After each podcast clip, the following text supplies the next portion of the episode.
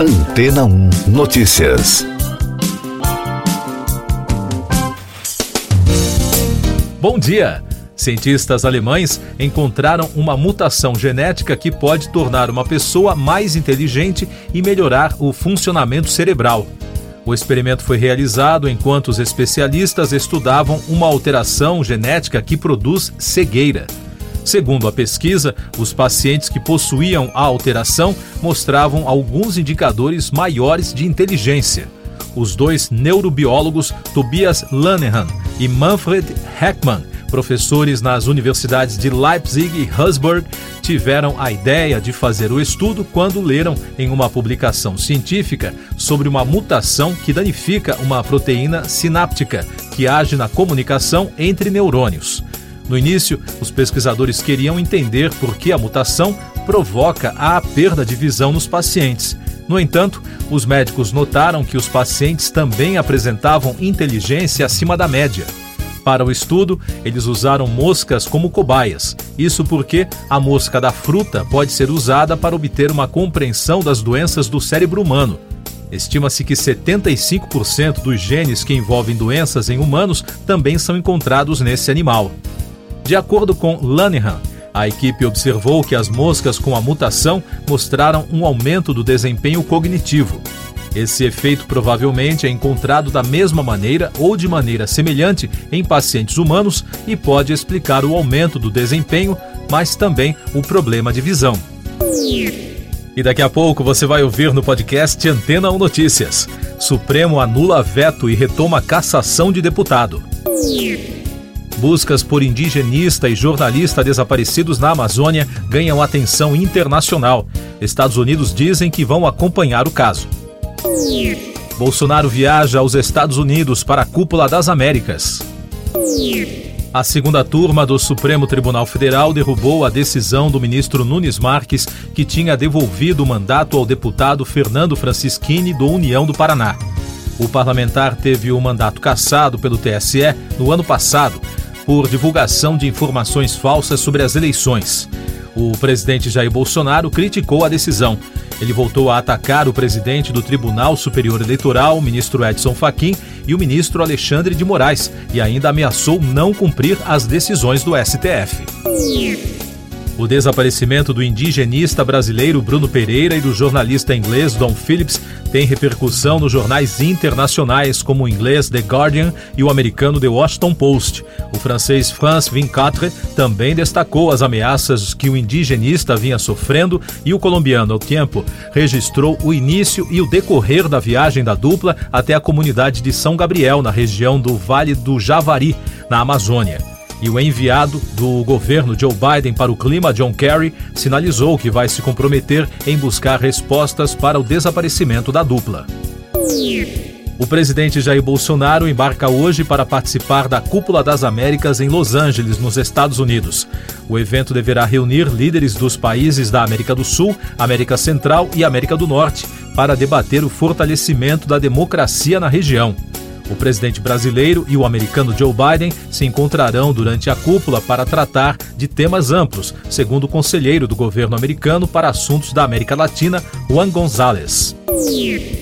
Eu sou João Carlos Santana e você está ouvindo o podcast Antena ou Notícias com mais destaques do noticiário nacional.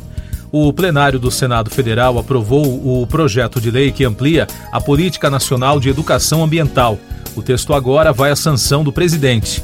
A campanha quer mostrar à população a importância da conservação dos ecossistemas naturais e dos seres vivos e também do controle da poluição, entre outros temas. Em Pernambuco, já chega a 128.600 o número de pessoas que estão desalojadas ou desabrigadas devido às fortes chuvas que atingem a região. Na terça-feira, um adolescente morreu em mais um deslizamento de barreira na zona norte do Recife. A Defesa Civil afirmou que a continuidade das chuvas aumenta os riscos à população e, por isso, as pessoas devem seguir as orientações das autoridades. Destaques do noticiário econômico.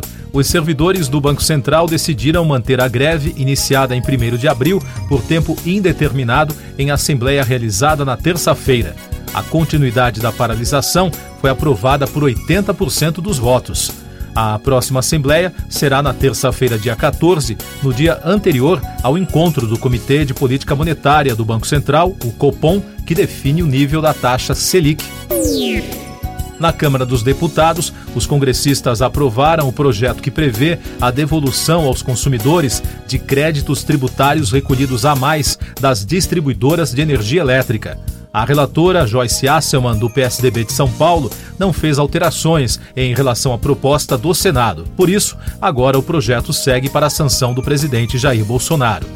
Em outra decisão, a Comissão de Segurança Pública da Casa aprovou um projeto de lei que libera a propaganda de armas no país. A publicidade de armas de fogo é proibida por conta do Estatuto do Desarmamento de 2003. A legislação só permite anúncios desse tipo em publicações especializadas. Destaques internacionais: a guerra na Ucrânia. Tamila Tacheva, representante permanente da presidência ucraniana na Crimeia, disse que o exército russo sequestrou cerca de 600 moradores da região de Kherson. Segundo a autoridade, essas pessoas estão detidas em condições desumanas e são vítimas de tortura. Os detidos são principalmente jornalistas e ativistas que organizaram comícios pró-ucranianos depois que as tropas russas ocuparam o território, disse Tacheva. Na Rússia, dois empresários da maior rede social do país, a VKontakte, e próximos ao governo morreram na terça-feira em um acidente na região autônoma de Nenetsia, no Ártico Russo. O vice-presidente da empresa, Vladimir Gabrielian, e o executivo sênior, Sergei Merzliakov, estavam participando de uma expedição em veículos anfíbios e foram arrastados pela água após capotarem no rio. O mesmo acidente foi registrado com outros membros da expedição. Destaque da música: a canção Running Up the Hill, da cantora britânica Kate Bush, gravada há 37 anos, em 1985, se tornou a mais tocada do mundo, com mais de 8 milhões e 400 mil streamings, após ser incluída na trilha da série Stranger Things. A música disparou no Spotify, segundo o ranking atualizado divulgado na terça-feira. Além disso, a faixa conquistou pela primeira vez um lugar no top 10 das paradas americanas, disparando para a oitava posição. Último destaque do podcast Antena 1 Notícias, edição desta quarta-feira, 8 de junho. Um veículo invadiu uma calçada e atingiu pedestres em Berlim, capital da Alemanha, na manhã de hoje. De acordo com o último boletim do Corpo de Bombeiros local, até o momento o incidente deixou um morto e oito feridos. Siga nossos podcasts em antena1.com.br. Este foi o resumo das notícias que foram ao ar hoje na Antena 1.